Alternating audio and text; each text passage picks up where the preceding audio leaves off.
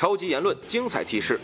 现在时间啊，距离中国队结束自己的这个亚洲杯之旅呢，只有不到两个小时时间。这样的国家队，您满意吗？这一场比赛打几分？六十打七十分，其实是教练主要的问题。蒿俊闵为什么不用？呃，换人的这个确实他的这个不够坚决。其实难道直接让郭德纲上吗？你认为这届亚洲杯表现最好的球员？投给王大雷。呃，我对中国国家队的期望值，别往里面添冷水。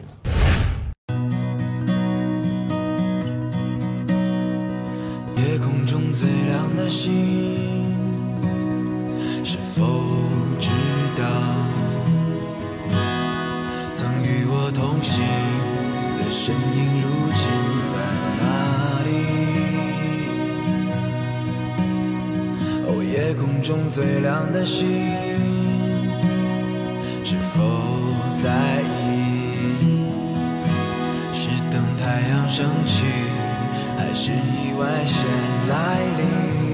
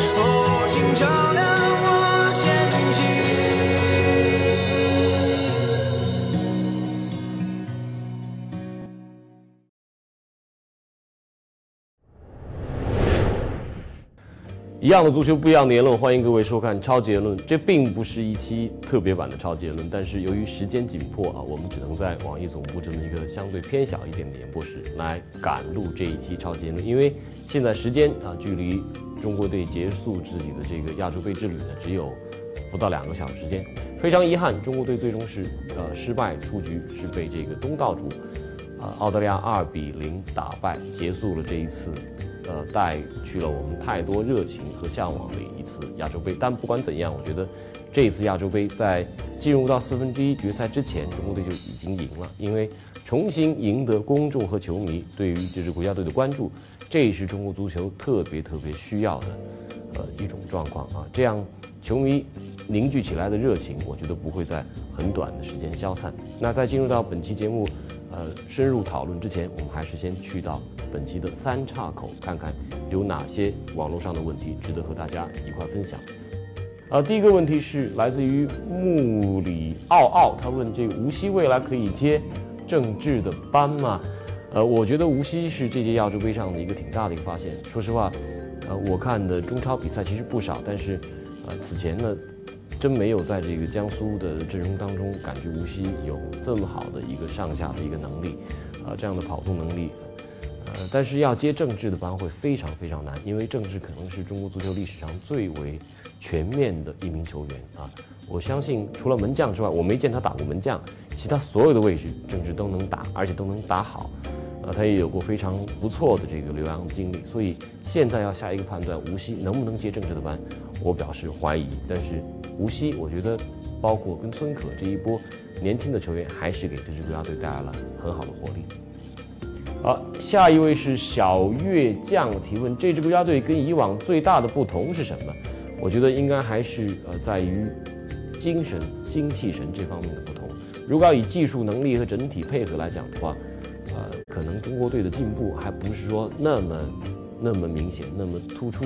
但是在对乌兹别克斯坦那场比赛的下半场，我觉得让我重新呃加深了对这支国家队的认识。嗯、在那样的逆境之下，中国队踢得没有包袱啊，呃，很有进取心，很有呃有这种锐利的进攻的能力。我觉得将自己的精神力量和自己的球场上的表现都达成了很好的一种结合，所以这支球队确实它体现出了一种年轻的上进心。我希望这支球队永远年轻下去。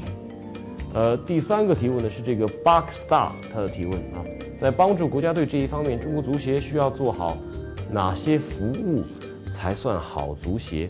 这个问题留给时间去回答，我没办法回答。接下来请收看本期超级言论的红黑榜。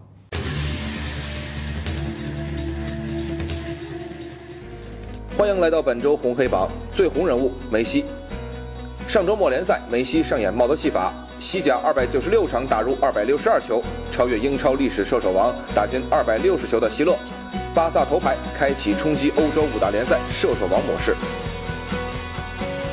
最黑人物，米兰主场零比一不敌亚特兰大，二零一五年遭遇三轮不胜。因扎吉在比赛中愤怒地将球踢回场内，被裁判请上了看台。一媒透露，留给因扎吉救出的时间只剩下两场比赛。最佳瞬间，大佬合唱。国足创造历史三连胜小组出线，前国脚郝海东与范志毅也是心情大好。两名昔日大佬级球星不但在酒桌上开怀畅饮，还即兴合唱了一首《我的中国心》。最犀利吐槽，恢复出场设定。皇马与马竞国王杯第二回合，重返马竞的托雷斯梅开二度，满血复活。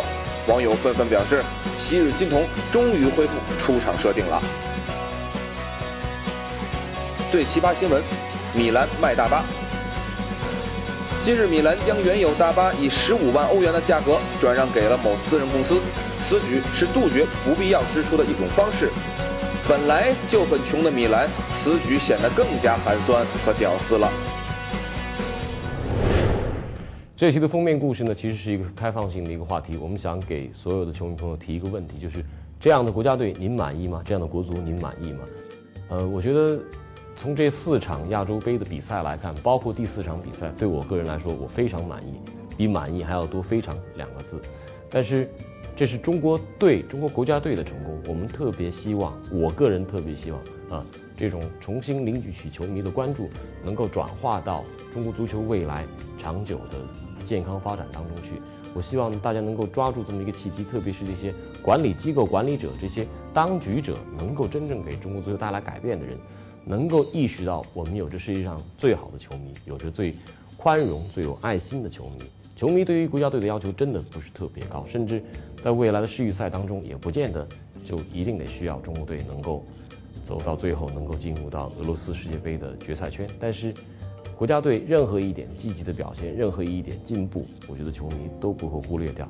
所以，有时候哪怕你做出一些冷静的一些分析和判断，都可能会呃遭遇到球迷这种热情过程当中的一些批评。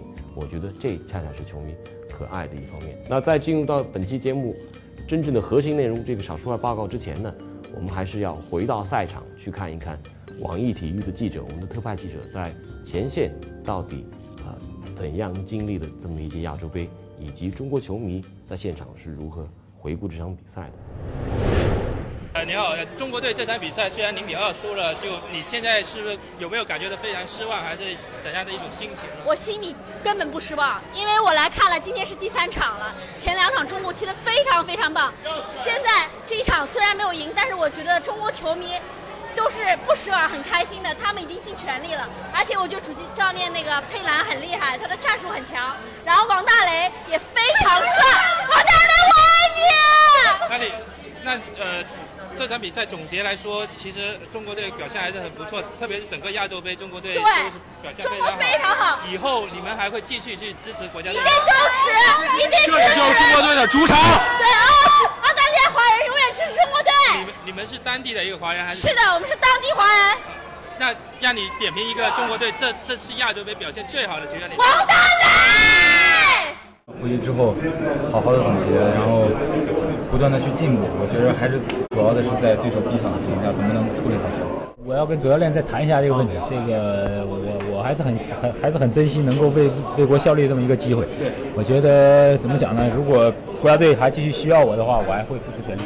我觉得呃所所有的人，或者说我们球队内部的这个球队或者说球员、教练，我们觉得我们这个呃得到了自信，我们也也也也看到了未来的方向。我们希望这个球队能够按部就班的朝着这个目目标继续攀升，然后能够。是呃，进入世界杯是我们的终极目标，希望我们能够达到这个这个这个顶点。我其实想的最多的就是我们不应该就在这儿结束了啊！我觉得我们应该走得更远。就是我还是没没有想，没有根本就没有做好明天就要回家的准备，因为我连行李都没有收拾。好，我们看到了网易体育的记者在前线的采访。那其实，在录制这期节目之前呢，我也呃跟。澳大利亚的黄健翔，也就是澳大利亚 Fox Sports 的一位主播，叫做 Andy Harper，我的一位老朋友啊，进行了电话的交流。Andy Harper，他曾经在1995年，也就是在呃甲 A 初期，他是一个职业球员啊，他在广州松日还踢过六场比赛。他当时就对于他的队友，对于高洪波有着非常深刻的印象，以至于在跟我交流过程当中，他都再次谈到，就是说。这支国家队如果有一个高洪波那么技术出众的球员，也许成绩能够更好。我相信从一个澳大利亚媒体同行的角度，我们能看到中国队看到这一届亚洲杯的另外一面。Well, I, I thought China were fantastic um, against a very good team, which is very well coached. This Socceroos team is very well coached, very well prepared, um, and they haven't been in this good a condition as a national team for a long time. Uh, and playing in front of a home crowd was going to be a very difficult assignment for China. Um, but I thought the Chinese team, uh, who were clearly second best, but were fantastic. I think China can be well proud of them. Um, and I hope it's the start of a really positive period for Chinese football where they can build as they need to because this team um, was organised and committed and had some quality and fought hard and they played with pride. I, I was very impressed with them. I think this Chinese national team misses a little bit of quality. Quality from a player like Gao Hongbo, if you remember his name. Um, um, I think China misses at the moment a, a technical player, particularly in midfield. Um, they miss a playmaker. They miss um, they miss a creative player who can control the game's tempo and can set up attack. I think that's really the main thing they're missing. They have um, good, good young athletic players. With on the evidence of the Asian Cup here in Australia, they have a good attitude and a good approach. Uh, physically strong. Uh, Wu Lei is very fast and dangerous. But I think they need a player with um, a, like a classy, silky player like Gao Bo, who was a teammate of mine in Guangzhou. And if, they, if China can start to produce some players like that, then they'll be very difficult to beat. It was a great night, and I'm serious. You know, the Chinese team fought really hard. They they did a very very good job. 以上就是澳大利亚着名的足球主播 Andy Harper 对于这场比赛、这场四分之一决赛他的一些呃个人现场的回顾。我们这段录音其实发生在比赛结束之后不到一个小时时间啊，呃，所以 Andy Harper 他自己还是在一个 非常呃激荡的情绪当中，但是他的一些建议、他的一些见解，我觉得还是很有趣的。那在接下来我们将会进入到主体的少数外报告当中，和我的两位老朋友，我们一块儿回顾这场比赛。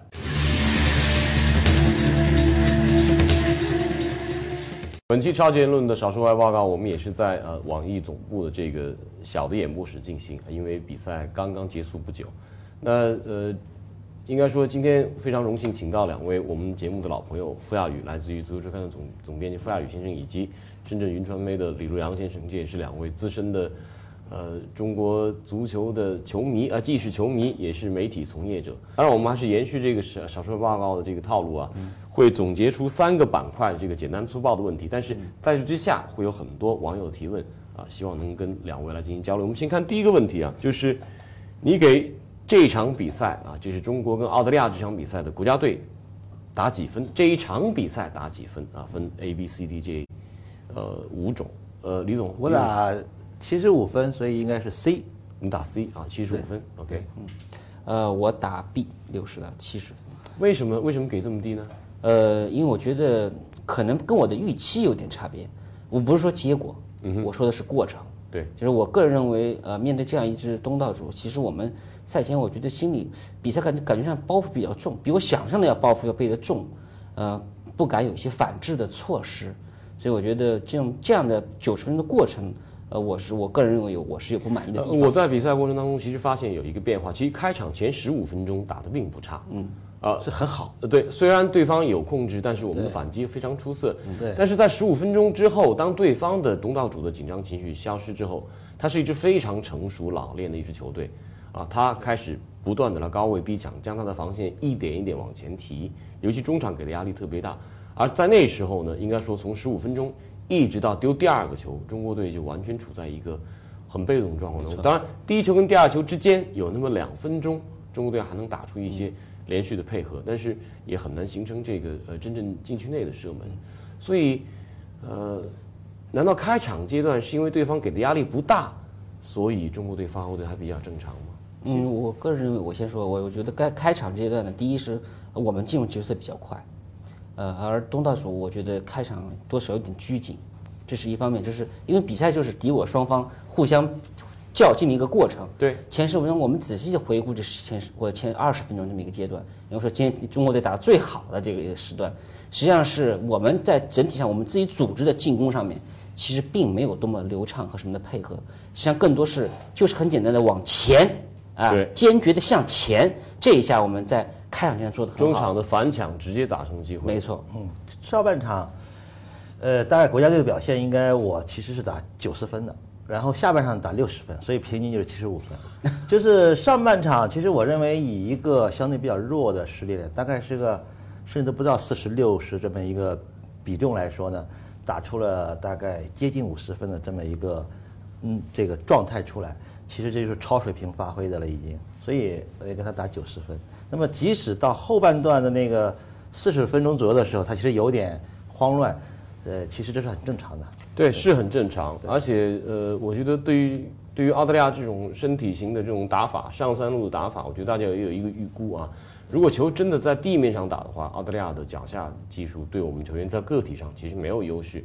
但是看完这场比赛之后，其实我对于这个过程也有小小的失望。如果事先告诉我这么一个结果，我可以完全接受。但是我觉得这个过程好像，尤其是打乌兹别克斯坦那场比赛下半场那种气势，似乎有一点欠缺。不是因为我们没有这种气势，而是没有能够完全发挥出来。在下半场的表现呢，呃，看上去他回到了典型的传统的中国队，就是进攻不是很敢投入，拼抢呢，也就是有点体力的这个原因，他其实是这是很客观的。呃，然后呢，尤其是在向前的这个决心上。其实，在消失，这个其实是教练主要的问题。说到这儿，就有一个问题啊，这是由这个呃，我是真的想不到了。这位网友他的提问就是，对澳大利亚换人是不是不够及时？蒿俊闵为什么不用？傅老师，呃，我在看比赛的过程当中，就当丢掉第一个球，当然丢第一个球是有一点点意外的因素在里面啊，呃，但是。那个时候才丢球，我觉得已经够幸运了。坦白说，上半场其实我们有已经应该是理论上是要丢球的。对。那么那个丢球以后，其实那个时候两分钟、三分钟、五分钟的时候，我就感觉到中国队在场上就有一些危机在存在。一方面是队员之间这种统一性开始出现打折了。对。因为这个时候零比一落后，你到底是大家想法不一样，失手啊？这个第一，这个心态变化出现了；第二，对方恰恰利用我们的心态变化，就开始还在不断的给我们施压。其实这个时候最需要就是。进行调整，哪怕就是说你不换人，你在场边也要对场上的核心球员进行一个交代，我们该怎么踢？因为这时候如果对对这场比赛来讲，零比一和零比二就完全不同。零比一我们可能还有机会，零比二基本上意味着这场比赛就宣告结束了。所以这个这个失球后这十分钟，我一直我一直在强调，我希望能够培养能够尽早的换人。但实际上等到第二个球丢了之后，很久。我们才开始进行这个真正有效的一个换人，实际上我认为，坦率说，我认为这换人是晚了。晚了。然后我们现在也不太清楚为什么蒿俊闵没有被上，我这个我不知道他是不是有伤病啊，是不是存在这样的一个问题。但是如果说他像呃这个张琳芃是有伤病，非常英勇顽强的坚持了九十分钟。蒿俊闵如果他的伤情应该说没有说像报道张琳芃那么严重，所以没有给他时间，我个人也觉得是一个缺憾。但是也有网友在在在驳斥我的过程当中说啊，说澳大利亚就是比你强得多，啊，他这个身高体壮啊，你就是打不过他，你拼不过他，所以龟缩是对的。嗯，这个不是，这个其实呢，呃，你要以己之长克敌之短，你才有机会取胜。那么中国队呢，今天在下半段犯的最大的一些战术上的错误，第一个呢，如果我们复盘来讲，就是下半场其实中国队应该率先抢攻，呃，其实双方都是在博弈。那么中国队呢，仍然延续了一个保守的这么一个思维，给到对方的一些机会。第二个呢，就是说，呃，中国队在出现失球之后，呃，换人的这个确实他的这个不够坚决。其实踢得最难看那段时间，不是丢第一个球之前，而是第二个球之前有那么三分钟，就澳大利亚可能打了五波进攻。对那时候你觉得这个进球迫在眼前，包括布雷西亚诺那一次，那是个绝好的一个机会，对吧？对，那么其实呃，我猜测哈，从就佩兰作为一个教练来讲，呃，本身像无锡上半场表现其实比较普通吧，啊、然后呢，这个孙可的表现呢也是也是普通，呃，但这两个队员呢是前面这两场的福将都是进了球的，所以如果他更早的去换，呃，蒿俊闵和这个甚至这个呃于海哈，可能这个效果还是会完全不同的。不对，说到这儿，我突然觉得我们这期节目这个情绪大家还是有些低落啊，还是调子有些低沉。这个待会儿我们要振作一下，必须要振作一下，这个要给大家提供正能量。这还有一个球迷的一个提问，我觉得可能是一个更加客观的一个提问，就是这个 San Diego 四十七啊，这也是我们节目的一位老的一观众了。他说，是不是看好佩兰对这支国家队在技战术整体方面的提升？两位的看法？呃，我觉得怎么说呢？我觉得国家队首先第一没有质的变化，啊，因为质的变化比较困难，因为它不光涉及到呃教练员的这个水平水准，还涉及到球员的水准。但第二点，我就说佩兰他的自己的这种战术意图的执行，或者说对灌输，我觉得是成功的。没错啊，这一点我觉得非常要肯定，就是佩兰想要打他的东西，我觉得至少在前三场比赛，或者说第四场比赛，我们依旧看到他打出来了。嗯这个到底是好是坏，我觉得先搁在一边，就教练的指他的意图能够坚决的灌下去，对至少执行到位哎，对，这个就是就怕什么蛇蛇手两端，你又又怕前怕狼后怕虎，这个反而就是出现很多问题。我觉得很坚决的打一种东西，不管是防也好，是守是攻也好，只要你坚决到，慢慢的提升，我觉得呃，现在离世预赛还有一段时间啊、我觉得如果坚定这条路走的话，中国队依旧还有呃相当一部分的提升空间。李老师提我出你反不这么看哎，那太我太不这么看我我就需要你这样的回答。呃挑战呢？我虽然对佩兰的前面的这个工作呢，其实表示赞赏的，但是他必须要换掉，因为什么呢？就是说前面这几场比赛，包括前面那些做了大量的工作，代表着佩兰其实是一个很勤奋的一个教练，也很努力。然后呢，这个队员呢，他提升了什么荣誉感、士气，包括整个的准备工作，包括各方面，其实做的还是很扎实的。但是他在这方面缺乏充分的才华。这个教练是一个需要艺术、才华和专业的这个，他在这看来难道直接让郭德纲上吗？甚至他在才华这方面，嗯，还不如这个小郭哈。其实我觉得，呃，呃，带领一个国家队，好比带领一个很大的一个队伍，不是在一支小分队，那么他需要一些创造性的，需要更加这个准确的号脉。他其实号出了正常的这个病。中国呢是有顽疾的，有顽疾是很难克服，它需要一些猛药。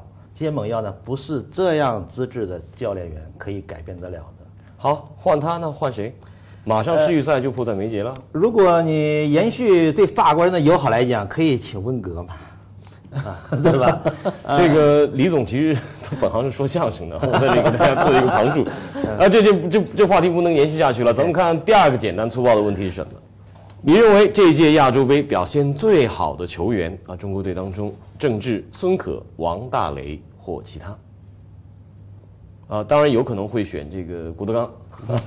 呃，呃，李总如果让我表说一定选择最好的，虽然我并不赞同佩兰继续留在国家队做教练，但是我我认为他是这届亚洲杯期间表现最好的，能代表中国的队员或者是教练，啊或者是这个队伍的。OK，你把这票投给佩兰，嗯，对呃，我把这票投给王大雷。王大雷，嗯嗯哼，因为实际上对于这样一支中国队，我觉得实力并不是绝对出色的球队来讲，有一个好的门将太重要。弱队出门将，这个嗯其实这是个定律。呃，而且我觉得他的各种赛场上的表达，包括我看到他对这个张成栋啊有过一番怒吼啊，我觉得一个球队需要这样的一个人。因为我觉得这样，就是中国这个球队啊，呃，在碰到强手的时候，我们的世界赛一定会碰到这个战场，肯定比亚洲会更会更激烈。对，需要有担当，啊，这个特别重要，就是你敢于去承担你的责任，甚至是超出你的责任，要敢于担当。如果每个人十一人都敢于担当的话，这时候战斗力提升至少百分之十。自己先打起来了。对佩兰佩兰评价，首先我认为他做的不错，那第二我从来不把不认为佩兰已经是个非常完美的，把他做把他捧成神。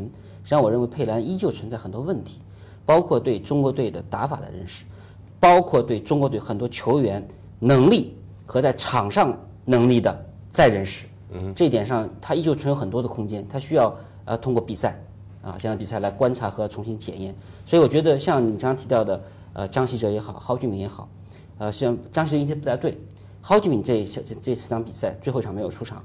实际上，我觉得蒿俊闵对目前的中国队的中前来说是个非常非常重要的角色。没错，他是一个灵气的来源。他有实际上只有接政治的这个这个角色，他具备这样的技术能力。但是假设我们复盘，呃，佩兰没有把政治，其实刚才你说那澳大利亚的这个黄健翔所说的，呃，政治是在这里面唯一具有领袖气质的一个场上的这个，除过王大雷的这么一个队员。如果他能在这场比赛呢更早的时候把政治变阵稍稍突前的话，带来的这个威胁对于澳大利亚来讲，其实会是很会是很强的。但是政治现在最大的问题，它其实是个体力的问题嘛。那么这些其实你要在通过变化去解决你本身的这个能力不足问题。另外一个就是，作为一个教练来讲，你不能大胆的、创新的和去针对对手去做这么一些，表明他不是一个足够强的教练。要求不能太高啊，嗯要求不能太高。咱们这个，我觉得对于这届亚洲杯，我在第二场小组赛打完之后，我写过一篇文章给《天津报》写的，我就说中国队就已经赢了，就赢了这两场小组赛，拿下小组第一，中国队已经赢了。我们不可能对这支国家队有点朝鲜的。奢求太高，对，呃，但是关键是在于你如何能够转化啊这个这三周时间聚敛的这个中国国家队的这个人气，特别是管理者如何能够利用这种契机，是吧？我们没办法在每个细节上去去进行更多的雕琢和苛求。第三个问题，第三个问题可能更加关键，就是如果说亚洲杯是个小考的话，这回是大考。二零一八年世界杯的预选赛，两位如何看待这个二零一八年预选赛的前景？啊，当然最理想的是 A 能够出现，B 是能够打进十二强赛，C，呃 C 就是跟过去两届一样，对，C 大家习惯了。我其实觉得，这个其实完全跟教练有关系。就是如果你用一个超一流的教练，比如说你你用你用这人当教练，呃，比如说类似于像这个穆里尼奥这样的哈，就是这种顶尖级的、超一流的，大概全世界也就那么几个，是有机会的。如果你用了一个一流的，大概是可以打进十二强赛。如果还用这个二流的这些教练的话，他也还是这样。其实你认为佩兰带这支队连第一轮小组赛都不能出线吗？五十五十吧，五五十五十。佩兰带这支队伍，小组赛出现的几率其实都不是很大。现这届亚洲杯的这几三场比赛，已经打出了现在的那个材料和所有的要素加起来最好的这个成绩了。不能的，他必须要换这掉。么悲观呃，我第一，我个人选择 B。？OK，啊，另外我也不同意李总那些说法，太 对啊，就是目前中国这支球队，请穆里尼奥没有用，没有用，就是最顶级教练到中国这儿，就是最顶级的厨师，你来炒用用萝卜白菜炒一锅回锅肉是炒不出来的。那你这太悲观了，对中国的球员太悲观了。呃，没错，我就是对中国问题球员比较悲观。嗯啊，第二就是现在也不具备在具备换帅的任何空间和时间了。没错。啊，这点我我坚决力挺，所以我坚决反对接受换帅啊，旗帜鲜明。因为上一届世界杯预选赛就犯过这样的错误，没错。也是临时提前只提前六到八周换了卡马乔过来，结果给中国足球挖了一个大窟窿啊。现在佩兰可以比较体面的，某集团派过来的，佩兰可以比较体面的，你其实掌掌声、遗憾都有的情况下，应该请掌声为主。大神，因为中国的问题就好比国家的问题一样，它其实需要更强的这个 leader，不是一般的 leader 可以能够改变得了的。中国足球跟这个国家其实非常非常相似。有网友提出另外一个这个，就跟咱们这个话题不是直接相关，但是也是这两天发生的一条重要的足球新闻，就是王健林这个四千五百万欧元买了马竞百分之二十的股份，你们如何看他对未来中国足球青训带来的机会？呃，我觉得稍有点常识的朋友应该知道，百分之二十股份意意味着你不是控股 啊。我们很多人可能异想天开，就说哦，我们现在是股东了，我们是不是就可把中国球员就送到马竞去当一队踢球？如果是这样的话，我觉得你就天 too young too naive，你是股东不意味着你在这个俱乐部的任何层面都有绝对的发言权，这是第一。第二，任何一个欧洲俱乐部也绝对不会允许你胡来。当然了，我连我非常同意你这点我有百分之五十的股权，我在公司说了什么都不算的，何况百分之二十的。我觉得原则上这其实更是万达集团它在西班牙开疆拓土，在商业上的一个友善之举，因为它买下马德里那栋大楼之后呢，一定意义上还是遭致了西班牙人的一些怀疑，他需要通过一个投资一个当地人气高的一个俱乐部来表示自己进入这片市场的诚意，而且百分之二十你到底能够改变一个俱乐部的青训体系，让他为你中国人培养人吗？他自己马竞自己的青年人都。啊，青年人刚刚回来了，他们曾经的金童这个王健林，我的这个预判，他未来在很短的时间一定会再买下一支英超俱乐部，可能就是绝对控股的，甚至是全全资的。呃，这个当然首富下棋，他必然有他的那个特殊的章法。呃，马竞这件事情代表了几个原因，第一呢，跟许家印和马云这件事情呢，我跟你斗斗富、斗斗气是可以的。第二个呢，对中国足球之前那个事件来说，哈，等于他被被遗忘的这种情况来讲，对他来讲是一个小小的。我觉得这只是他的一个连带作用，但主体作用还是为了要对西班牙人有一个表达。没错，最重要，他是在西班牙有商业的这个计划，所以才去做了这么一件事情。真正从他对足球的这个呃投资和认识和喜爱角度来说，他一定是在英超这边去下功夫。他既然也说了不再投资中超的这个球所以，队，所以归根结底，像这样的新闻确实大家觉得很新鲜啊。对于中国这个财力、中国这种资本的呃呃，对一些新鲜市场的进入，也觉得会比较兴奋。但实际上，指望这样的行为来改变中国足球现在的现状，这是不太可能的。就像啊，这一次在亚洲杯上进八强的表现，已经中国队是赢了，但是中国足球要赢的话，是不是还得需要接下来更深入的一些变化？哦，这这句话就太这话就太大了。实际上，这个我只能说，中国队在本届的表现，呃，在很大程度上挽回了挽回了公众对足球的这种常回归到正常的认识，对这个状态，仅此而已。我们知道以前确实我们的国足基本上是被消费的，对现在是零，对，归零了。国足的这个品牌的价值归零了，之前都是负数，这次是归零了。虽然他还是遗憾出局了，呃，我们说去年中国联赛价值归零了，呃，他从负数变零了，这都是好事儿。国足也是归零了。我想下来对预选赛的和对未来国家队的比赛，中国球迷的关注度跟一热爱的程度都会比以前有大幅度的提高。我相信改变中国足球国足的这个命运，也不外乎就是两到三年的时间。但愿如此，两到三年时间，你意味着就是二零一八。如果请超一流的，有可能进到我觉得李总太乐观了。前后矛盾太多，我觉对得这可能中国足球就是这样，中国足球就是一个极其复杂的一个矛盾体。我觉得李总有点乐观。呃，我对中国国家队的期望值就是，我们就是现在职业联赛慢慢慢的开始在走向，如果说李总说是零的话，应该开始走向正数了。对，那么在这个过程中，中国国家队所做的工作就是，别往里面添冷水，而是应该叫灌点热水。所以你的你的你所说的就是，我们不需要你超做超出我们预期的事情，你只需要做到我们内心中所期望你的这个。我们说这就是俄罗斯世界杯，我们没指望你打打进那个世正赛，因为实际上我今天比赛我们就看出中国队跟欧亚洲一流强队之间的差距还是非常明显。没错啊，对我觉得打进十二强赛，这是我们已经连续三届没有进了。对，这这次啊这是很务实的态度这也是十年的一大进步了啊！最终我我我在这儿还是跟大家说一段这个 Annie Harper 跟我的这个对谈当中，他提到一条，就是中国队实力明显是不如澳大利亚的，嗯，这是客观的存在，嗯，而澳大利亚接下来的半决赛，澳大利亚的实力是明显不如日本的，但是澳大利亚肯定会在自己的主场对日本队或者说对任何一支球队会放手去进攻，会打出澳大利亚足球所有的这个自我的存在感，他自我的这个身份识别，那就是有侵略性，是去进攻对手，而不只是坐以待毙。我觉得这个话里面呢，可能也有一些他其他的含义在内啊。他可能觉得中国队也许在打澳大利亚这场比赛当中，可以打得更加进取一些。可能会说更壮烈的过程。输不丢人，怕才丢人嘛。呃，当然，澳大利亚如果这么干的话，他们有可能重蹈世界杯巴西对德国的这个故事。我们拭目以待。我相信澳大利亚人的运气比这样好。谢谢两位，谢谢两位非常精彩的赛后访谈，多谢，多谢，多谢，多谢。